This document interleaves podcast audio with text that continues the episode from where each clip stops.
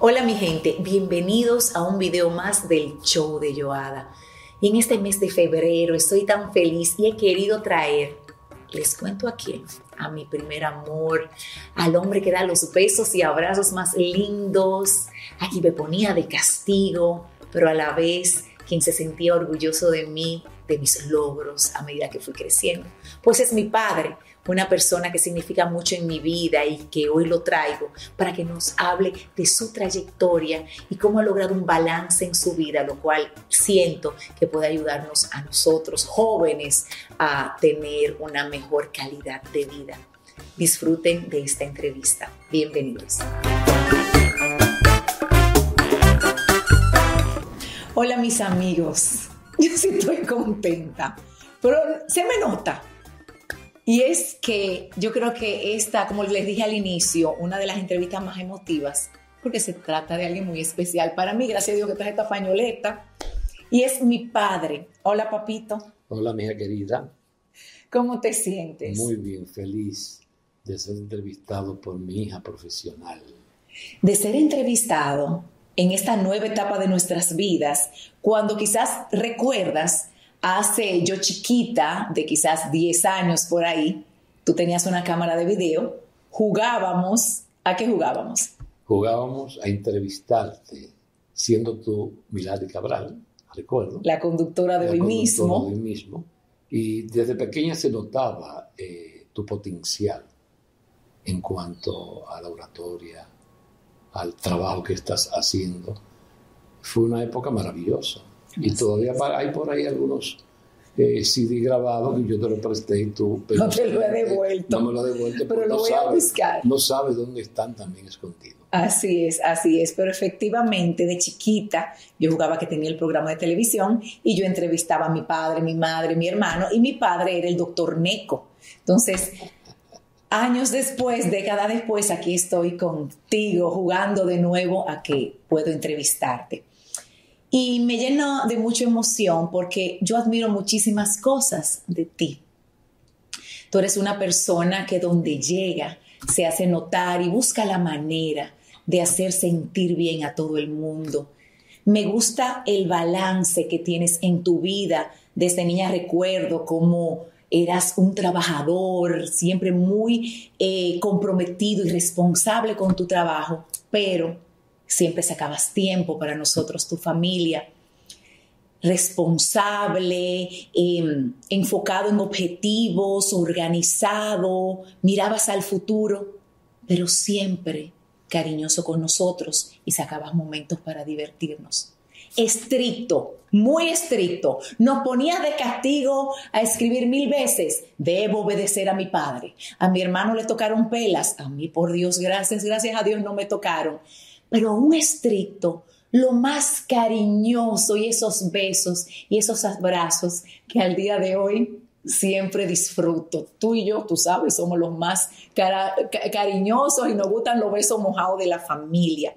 Entonces, papi, en esta introducción de balance, de hombre enfocado, pero también persona que se ocupa de sí, de su ejercicio, tú parece, como tú te dices, un Kevin Costner, pero eres una persona que no dejas de crecer, que estás con tu Duolingo aprendiendo inglés o perfeccionando tu inglés, que tienes un hobby, que tocas el piano, el órgano, que haces como tantas cosas y uno dice, wow, ¿cuál es la clave de la juventud? ¿Cuál es la clave para tener este balance?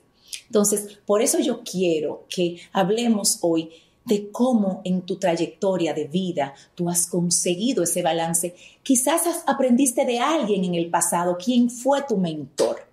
Entonces, yo quiero que tú nos hables un poquito de momentos en tu vida que marcaron el ser humano que eres hoy. Momentos de tu infancia, momentos de tu vida de profesional, tu carrera, momentos de tu vida en familia, Papito, el micrófono y el escenario es tuyo. Dale para allá. Pues nada, mi hija querida, gracias por invitarme.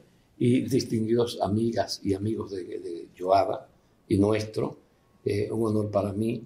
Eh, yo diría que desde pequeño yo fui un hombrecito. Tuve infancia, pero en la vida no se tiene una infancia plena ni una madurez plena. Ambas cosas se pueden conjugar, pero tuve una infancia corta de jugar, porque me vi obligado desde muy joven a, ser, a tener madurez por circunstancia de la vida. Eh, recuerdo que mm, una anécdota, querida hija, que teniendo yo dos años, yo nací en el 44, 1944, en plena guerra mundial, y mi familia materna de Nagua, mi familia paterna, Silis, de Bacolís. Entonces, en el 46 hubo eh, un maremoto en Nagua, en San José de Matanza, donde vivía mi madre, tu abuela querida, teniendo yo dos años. En esta época el nombre es Tsunami. Bueno, pues la casa se fue, lo único que quedó fue la iglesia. Y yo recuerdo que tenía dos hermanos, el doctor Luis Bonilla, que fue como mi padre, el médico, y Miguel Bonilla, que murió de 28 años siendo piloto de la Fuerza Aérea. Y recuerdo que me contaban que con dos años yo tenía una tetera, en esa época no había bobos, una tetera, se me perdió la tetera, y me iban a caballo y cogieron un mango y me lo pusieron para tranquilizarme. Es una anécdota no vivida, pero sí nombrada por, por mis hermanos. De ahí nos trasladamos a un pueblecito a 10 minutos en agua llamado El Factor, donde mamá, con la, la madera que quedó, hizo una casa y pasamos dos años. Y yo me catalogo como un trotamundo familiar. ¿Por qué? A los cinco años nos vamos a Santo Domingo, en aquella época Ciudad Trujillo, eh, la familia, Luis, Miguel, yo, mamá. Y mi madre comienza a trabajar en lo que era en esa época la voz dominicana. Entonces, teniendo yo cinco años, vecino nuestro era una señora llamada Telma Fundar, que fue mi madrina, y Elenita Santos y sus hermanas. Ahí crecí en ese ambiente. Mis primeros pasos en la vida escolar primaria fue en un, de escuela, un colegio llamado Santo Tomás de Aquino, luego el Instituto Politécnico Loyola en San Cristóbal, donde día a día viajábamos en una de las guaguas autobuses más grandes del país. Ese colegio Loyola en San Cristóbal sigue siendo un politécnico dirigido desde entonces por los jesuitas. Colegio muy disciplinado. Entonces la disciplina viene desde pequeño porque las circunstancias de la vida marcan tu camino. O sea, la vida, yo considero que su, en la vida hay una gama de colores, donde hay días gris, días rosados, días verdes. Pero mi vida ha sido más verde, más rosada, más azul, colores más agradables. Pero los colores gris te dan a ti la fortaleza y los nutrientes para tu poder tener una misión en la vida, una visión y unos valores. Entonces, mamá se vuelve a mudar a, Nagua y entonces mi hermano me recoge teniendo yo 11 años. Tu hermano, Luis Bonilla, que fue como un padre para ti, tú te criaste con él. doctor Bonilla, padre de, mis hijas adoptivas, que son Luisa y Rosy Bonilla, fue que me educó desde los 11 años. Ahí continuó yo en el Instituto Iberia, dos años, luego en el Liceo Francisco de Payá, tres años, y finalmente en La Salle, cuatro años. Pero ese, en ese trayecto de vida de escolar, experiencias vividas interesantes. Una anécdota muy bonita es que viviendo yo en la 16 de agosto, frente a los Santa Ella, estando eh, ya en la, aún en Liberia, cada año, en la época de Trujillo, un hermano del dictador llamado Petán, dueño de la voz dominicana, celebraba la semana aniversaria.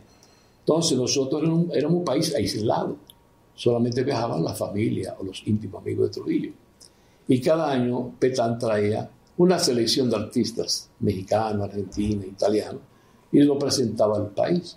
En esa época no había tecnología la tecnología de la televisión en el barrio blanco y negro. Imagínate. Entonces, eh, hicimos una apuesta de quién podía ir a la semana aniversaria. Como yo cada año, teniendo ya entre los 13 y 15 años, iba donde la abuela de mis sobrinas, me pasaba 15 días, pues yo, con 13 años, asistía a la voz dominicana y me subía al escenario y bailaba con Casandra de Mirón, con Edalorna, con Silvana Mangano, etc. O sea, fui una persona precoz y, diríamos, activo, inquieto, pero sano, mía.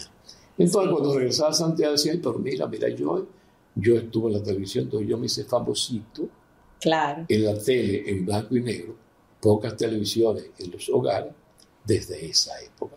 Desde ahí demuestro mi apertura hacia hablar, conversar, ser poco tímido, ser conversador.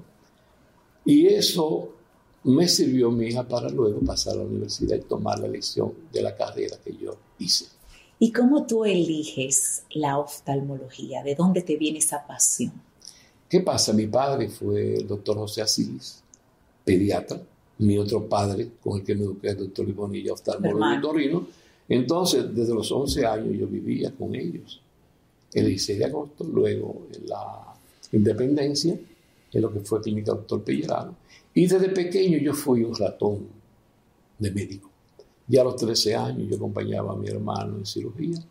Mi primera cirugía, es verdad, hice yo una amigdalectomía a los 14 años.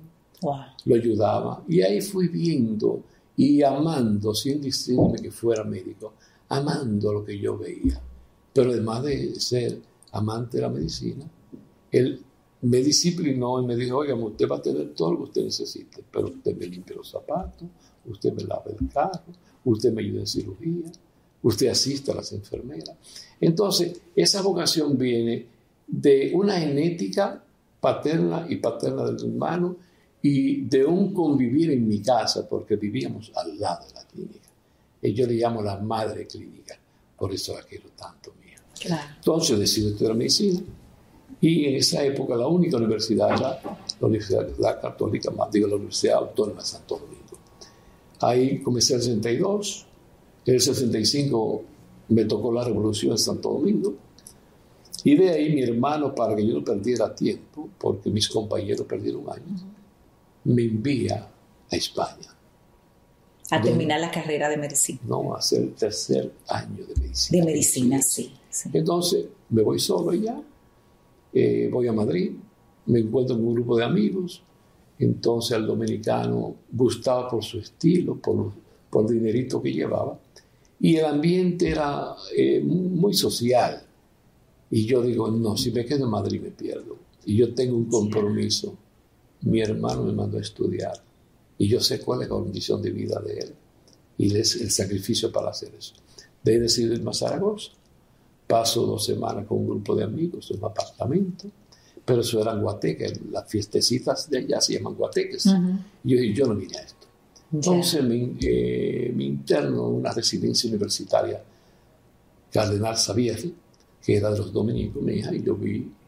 Te, explico eso, o lo explico eso, porque eh, desde un principio fue una vida organizada sí.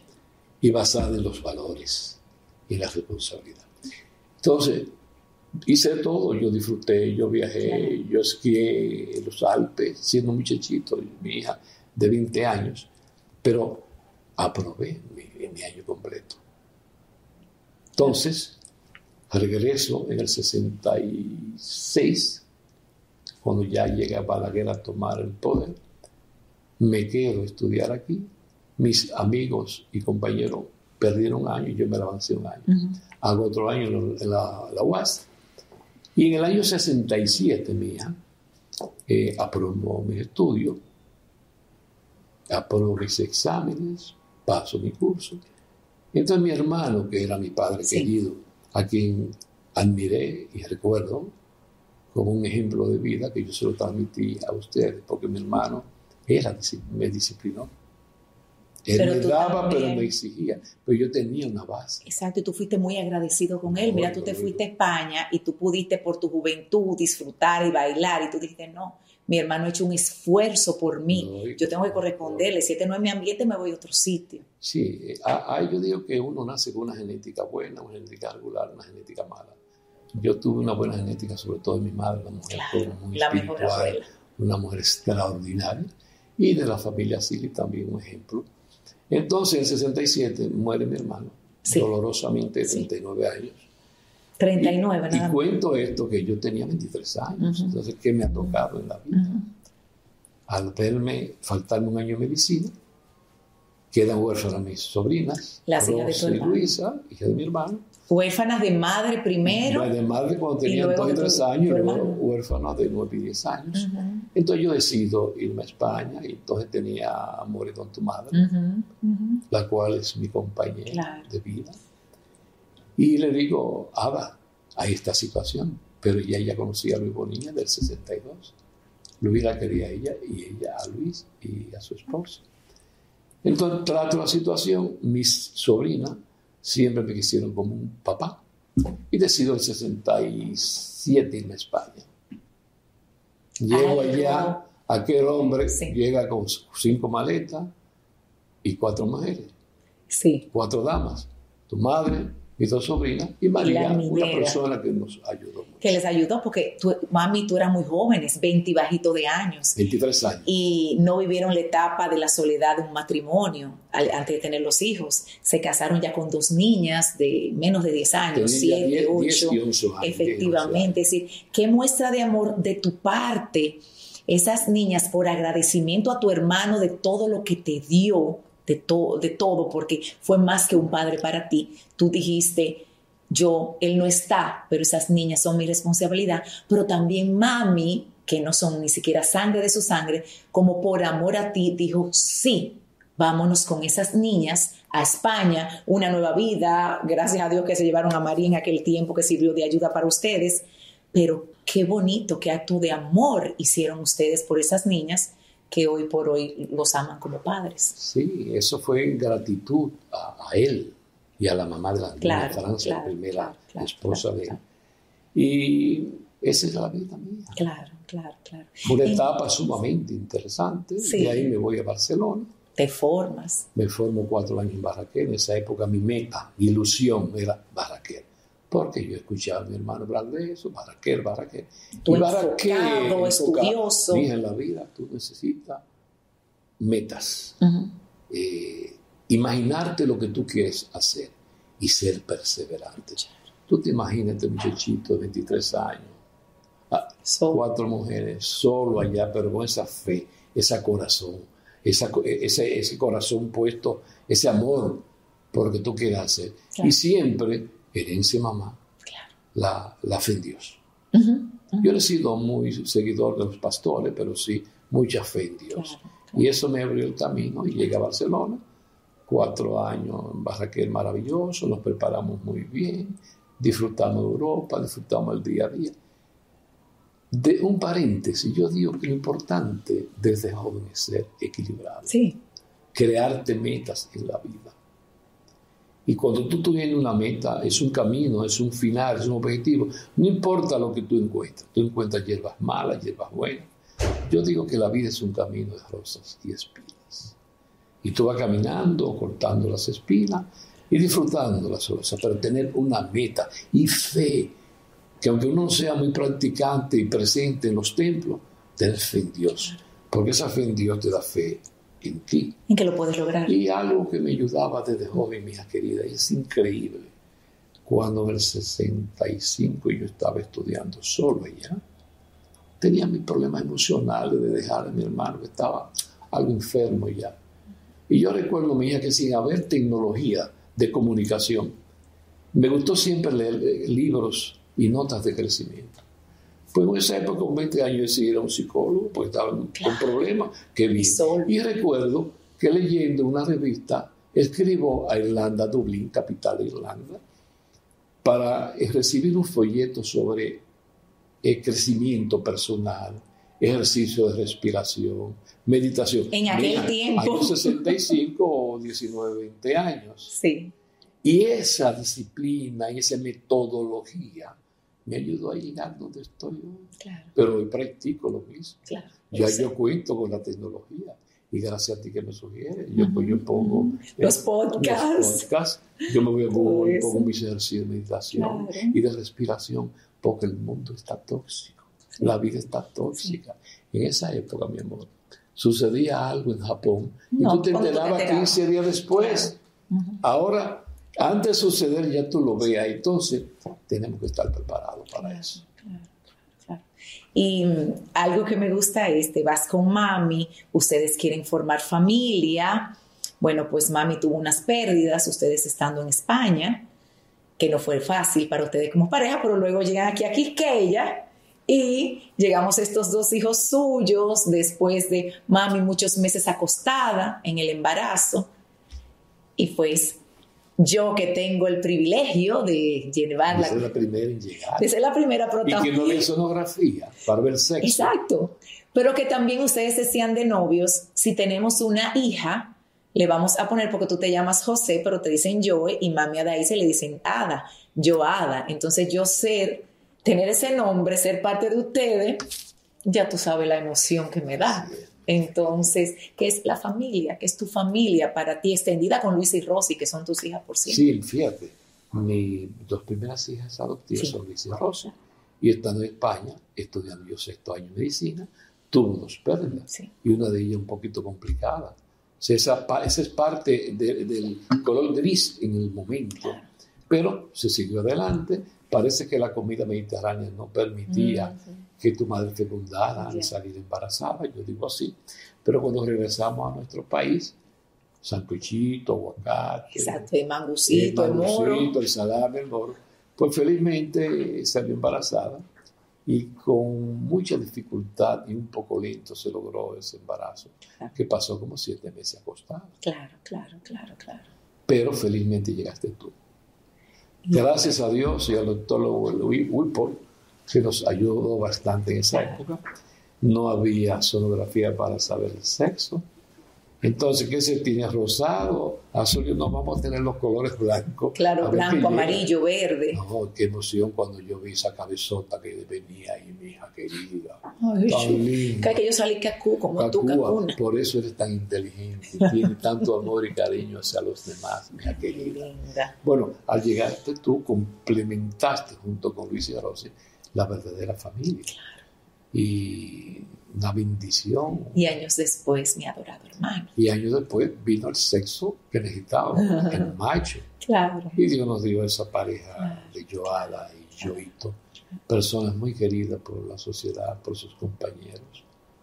Porque ustedes tomaron de mí, como tú decías, papi siempre fue un hombre recto. Claro. Pero fui un hombre siempre lleno de amor. Claro.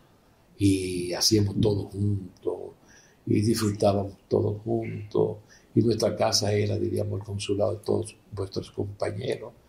Mucho perro, mucho amor, mucho de todo. Así es. Siempre hacíamos una discoteca para ustedes aprender a bailar. Ustedes nos enseñaron a bailar merengue y salsa desde chiquito porque ustedes son ambos unos caneros. Y eso es algo que yo admiro mucho de ustedes como pareja, como padres para nosotros, porque hoy en día yo siento que los profesionales o nada más están pensando en el trabajo y se olvida de que hay un equilibrio. ¿Cuántos hijos faltos de ese amor de sus padres? Y entonces uno dice, wow, pero es que no todo es trabajo, no todo es dinero. Yo recuerdo que contigo, nosotros chiquitos, tú nos ponías a contar tu dinero porque tú querías involucrarnos y querías enseñarnos el valor del ahorro. Y yo hoy en día cuido cada peso. A veces lo cuido más de la cuenta, pero cuido cada peso que gasto. pero, contigo no, no, papi, tú sabes que no se tacaña contigo. Bueno, Joaquín es menos. Pero, pero es eso. ¿Verdad que sí? De valorar lo que uno tiene y que todo, todo es un balance y que la vida es hermosa, con rosas y espinas, pero que es la vida y tenemos que estar en gratitud por ella. Entonces, papito, ¿qué recomendaciones, ya viendo eh, el camino que has tenido, ya viendo eh, eh, tus logros, tus caídas, pero esa fe en Dios tan grande, ¿cuál tú sientes que, son como algunas algunos consejos de llevar una vida en equilibrio, de que no todo es trabajo, de que no todo lo canchanchane, de que la familia es importante. ¿Qué te ha funcionado a ti? Así que lo más importante, el término más importante es el equilibrio. Vivir en equilibrio es la clave, porque los pies funcionan los dos a la vez. Si solo funciona uno, tú vas cogiendo. Entonces tú tienes que trabajar, tienes que estudiar. Si has logrado una profesión, tienes que ir estudiando y superándote. Pero tú necesitas dedicarle tiempo al trabajo para sostener la familia y vuestro crecimiento patrimonial. Pero junto con ello, paralelamente, atención a la familia disfrutar tu pareja, disfrutar tus hijos, disfrutar tus amigos, que los grandes valores de la vida son la familia, los amigos, los buenos vecinos, porque eso se ha ido perdiendo. Entonces, penosamente, el profesional, no médico solamente, Sí, claro. el profesional hoy día llega y su plan es trabajar, trabajar, trabajar y hacer dinero. Y llega a una meta de riqueza y se acostumbra que hay que seguir en otro nivel del club de ricos o de millonarios. Cuando la verdadera vida y, y- y riqueza está en la familia. Trabaja, pero disfruta tu familia. Porque tu hijo tiene un año. Cuando tenga cinco no es lo mismo. Cuando tenga 10 y tenga 20 días. Y pronto el hijo se te va. Yo tengo un nieto, sobrino tuyo, que ya con 18 años, felizmente, gracias a Dios, sus padres pudieron enviarlo a Alemania. Pero ese hijo no se ha perdido, al contrario, está creciendo, Claro. no está cerca de nosotros. Claro. Y haciendo así de un momento a otro, la vida se te va. Se va, se va. Yo tengo 50 años de edad, o sea, no lo Exacto, no lo aparenta, claro. pero ha pasado muy rápido. o sea que en conclusión, trabajo, seriedad, siempre superación, y honestidad en lo que tú hagas. Mucho amor y mucha pasión por todo lo que tú hagas, pero sobre todo una vida en equilibrio. Es. Porque lo que tú haces hoy, mañana lo no se hace. Este momento tan dulce y tan exquisito como esas flores, Que tú me regalaste el día de hoy, esas hortensias que padre en te este mes de la amistad. eso que vivimos ahora, mañana no lo vamos a vivir. Así Solamente queda en el mente y en el recuerdo. O sea, vive en equilibrio. Ese es el término más importante. Estudiar y respetar y amar a todos. Porque en la medida que amamos podemos mejorar el mundo. El mundo está tóxico. Desecha algún pensamiento positivo. Tu vecino te da problemas. Trata de ayudarlo a resolver el problema. Un amigo te crea una cizaña pero olvídalo, déjalo en el tiempo y perdónalo en tu corazón, que tú lo vuelvas a buscar. Claro. Pero hay que tratar de aportar a nuestra sociedad para un futuro mejor, para tus hijos, para tus nietos, para nuestros nietos. Un ejemplo de vida y dar amor, mi hija querida, que eso te sobra, gracias a Dios. No sobra, es algo que he aprendido de ti. Hacer cariñosos tuyos somos los más cariñosos de la familia. Y cada beso y cada abrazo lo disfruto cada vez, papito querido. Gracias, amor, gracias. Qué lindo. Entonces vamos a seguir a otra parte, ¿te parece? De acuerdo. Muy bien, seguimos.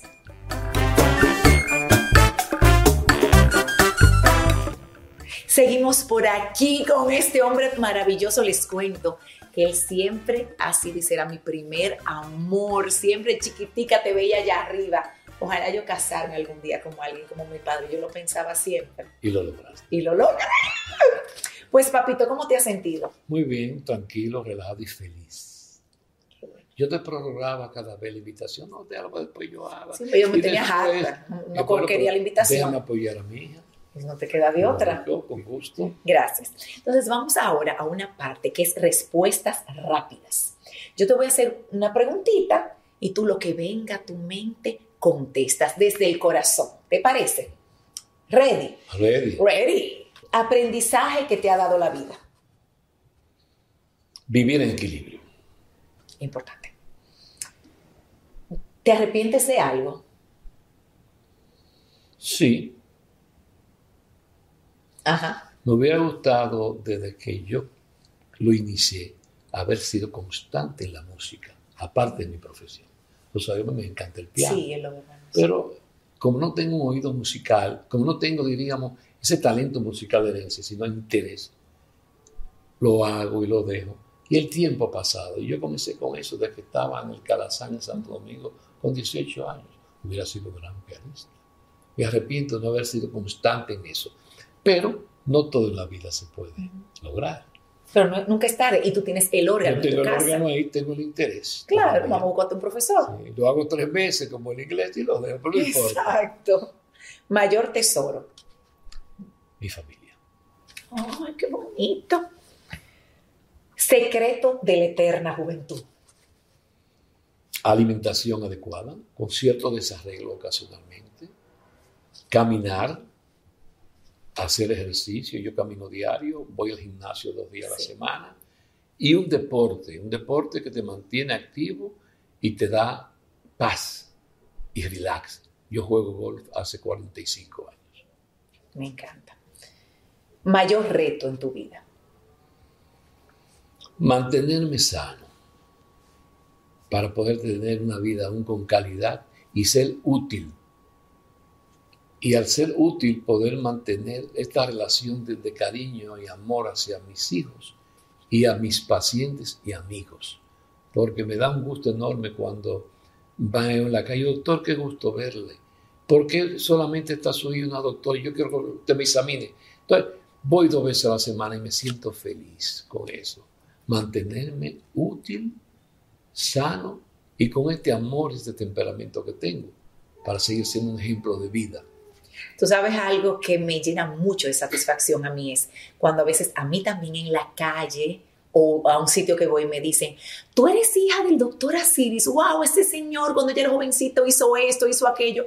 Y yo no se me salen las lágrimas de casualidad, el corazón se me hincha porque cada vez que hablan bonito de ti, yo siento que lo hablan de mí. Entonces me, me enorgullece muchísimo. Qué bueno. Gracias, papá. ¿A qué le tienes miedo? A que ustedes dejen de quererme. Ah, papi, porque tú te equivocaste de otra cosa. Porque usted se equivocó medio a medio. eso no va. eso no va a ser real nunca. Realmente, mi amor. Tú eres el mejor papá. Sí, gracias, mi amor. Pero miedo no, porque cuando uno tiene día a día una fe eh, en, en, lo que tú crees, una fe en Dios, y tú meditas y te sientes en paz consigo mismo, tú no tienes que tener miedo. Y vivir haciendo lo que tienes que hacer para el día que te enfermes sea la etapa final ya. Porque la clave está en la prevención, en el tratamiento que te recomiendan y hacer lo que tienes que hacer para no enfermarte. Y cuando tú tienes fe en Dios, tú vives, tú vives, diríamos, en condición de permanecer vivo o irte cuando Él lo decida. Así es, así es. ¿Algún sueño por cumplir? Aparte del órgano. Me gustaría hablar inglés perfecto. Papi, pero yo te lo he dicho claro. Tú, Duolingo, lo coges, lo dejas. Una vez en bachillerato o cuando yo llegué en universidad me pagaste una vez un día que te diera clase, me dejaste pagar, no, no me sentí motivada. Yo di, esa respuesta porque tú me dices lo que te sabe el corazón. Pero realmente, mi hija, yo diría que a esta edad yo pensaba ya estar más tranquilo en cuanto al trabajo. Estoy con para dedicarme más tiempo a mi vida de ocio. Que me gusta el campo, me gusta la playa, me gusta el gol, me gusta eh, la montaña. Pero me siento tan adherido o tan pegado aún a la institución que estoy bajando dos o tres días a la semana a la clínica. Ya no consulto, o pero cada 15 días algo láser, pero debería estar más liberado del, del problema de la institución, porque cada día tú tienes que crecer y si no crece, echa hacia atrás. Y el mundo demanda actualización continua de tecnología. Que yo hubiera anhelado estar más tranquilo y depender ya de mí, no de ese compromiso, pero nada, como lo hago con amor, porque me gusta, no me hace infeliz. Tú lo haces por amor, por tu personalidad, tú eres muy líder, tú siempre quieres estar ahí. Pero a veces escucha a nosotros, tu familia, que te amamos, que te decimos, papi, cógelo un poquito más suave. Porque por amor hemos visto como en situaciones de la vida te han dado cosas de salud fuertes y estás aquí entre nosotros, pero nosotros valoramos tanto tu salud que hay que como que medio soltar un poquito. Llévate de tus hijos, de tu esposa, que te queremos demasiado. Yo te voy a prometer que voy a intentarlo pero tienes que ayudarme un poquito. Sí, papito, sí te voy a ayudar, pero no diga que lo va a intentar, lo voy a hacer, voy, a soltar. Lo vamos a hacer. Lo vamos a hacer. Correcto. Eh, ¿Y qué tú quieres dejarnos a nosotros, tus hijos, a tus nietos, porque eres un abuelo extraordinario? ¿Qué legado el día de mañana que no estés? Ay Dios, ¿qué nos quieres dejar? Que cada vez que te recordemos, ese legado nos los dejo papá. Bueno, un ejemplo de vida lleno de amor, de darle a los demás, de ayudar y tenerme presente de que el centro familiar depende de una fuente de energía llamada espíritu, amor y pasión. eso, mi amor. Ejemplo en el trabajo como yo he sido trabajador. Ejemplo en amar. Ejemplo en ser cariñoso. Solidario con los demás. En ser solidario, en ser un centro de, energía para dar a, todo el mundo amor positivo. Doctor, ayúdeme en esto. Doctor, haga esto. Soy un dador universal. Ahí sí. Diríamos eso. Exacto. Eso es la realidad. ¿Y qué me da satisfacción? Que sigo siendo un médico 24-7. Porque ahora con las reglas, doctor, mire el ojo rojo, doctor, que tengo esto hinchado. Tal cosa. Óigame. Y yo, muchos médicos me dicen, no, pero dile que, el, que no hay consulta gratis. No, no, es que yo me siento feliz de poder seguir dando, porque no necesito que me den nada de dinero. Al papito. Y ya una recomendación final a esas personas que nos ven, a esas jóvenes que van creciendo, que se van a hacer profesionales, esos futuros padres. Hoy, tú que casi, casi vas a cumplir ocho décadas, miras hacia atrás. ¿Qué es lo realmente importante en la vida que todo el mundo debe de darse cuenta? Lo más importante en la vida es tú, una vez tenga uso de razón, es tener un propósito de vida. Es tu saber lo que quieres. Es tener presente siempre que la familia es vital para tú seguir creciendo. Donde tú recibes de tu familia, pero tú tienes que darle a tu familia. Ser un ejemplo de vida lo mejor posible, porque no somos perfectos, pero tener la intención de ser lo mejor posible. Y darle siempre a todo el que te necesite. Mi madre decía, mi hijo querido, es mejor dar que pedir. Y Dios nos da tanto que cada vez que tú parte lo que tú tienes, tú recibes mucho más. Ser honesto, siempre tener el espíritu de superación y de crecimiento. Y voy a decir la última palabra que dije al principio. Vivir en equilibrio y en paz. ¡Eh, papito! Te quiero. Gracias. Una pregunta, ¿a ti te gusta bailar? Bueno, mucho, mi amor, tú saliste de mí. Eso sí es verdad. Y como ella dijo al principio, él con Tongolele, en los tiempos de la voz dominicana, te subía con Cassandra Damiro. Nosotros, tus hijos, salimos bailadores como tú. Y una de las personas que yo más disfruto, bueno, con Joaquín bailar pegado, pero contigo bailar sabroseado. Y los TikTok y, los TikTok y los reels que hacemos en el gimnasio, pues yo te pongo y tú me complaces.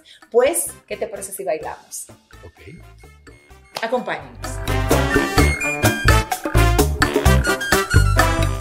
Papito, tú me dijiste que te gusta bailar, ¿verdad? Me encanta, la mía. Exacto, y eso me lo transmitiste a mí, a mi hermano. Entonces, este segmento se llama Bailemos Juntos. Va Vianney ahí detrás de cámara, va a poner diferentes ritmos musicales. Tú vas a decir qué ritmo es y a bailar hacia el bicho. ¿Sí? Sí. Y ya con eso acabamos esta entrevista. Te doy las gracias, papito, por por fin, después de par de de invitaciones, me dices que sí. Gracias por recibir. Dale, Vianney.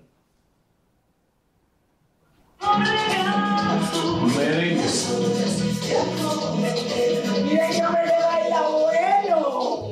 ¿Cuál tú puedes hablar,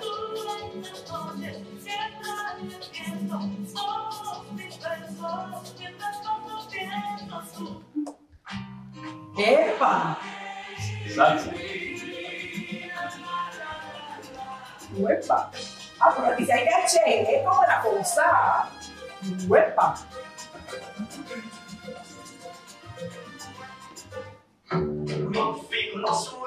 ¡Epa! Ese es como de tu tiempo, Elvis, ¿no? Y baila bonito, papá.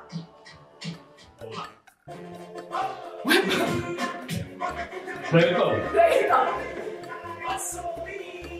Dame más gasolina. Yes.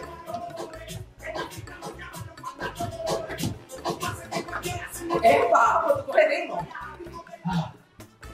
Yo, Yo, yo, para querer, no necesito una razón. me sobra mucho, pero mucho corazón.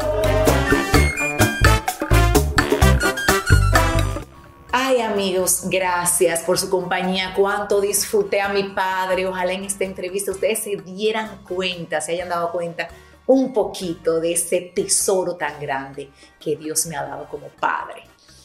Y les invito en este mes del amor a valorar a su familia, a valorar a sus padres. Si tienen asuntos pendientes, pues no lo dejen para después porque mañana no sabemos. Den amor, den cariño, abrazos, besos hoy que sí lo tienen. Gracias por su compañía, gracias papi por por fin decirme que sí entres a esta entrevista. Y así que nos vemos la próxima semana. Será hasta la próxima. Soy Joada Silis, speaker motivacional, creadora de contenido de autoestima y propósito de vida, enfocado a personas ocupadas que desean conectar consigo mismas. He creado este canal especialmente para ti. Te invito a suscribirte, ver todos mis videos y quiero que conversemos por los comentarios.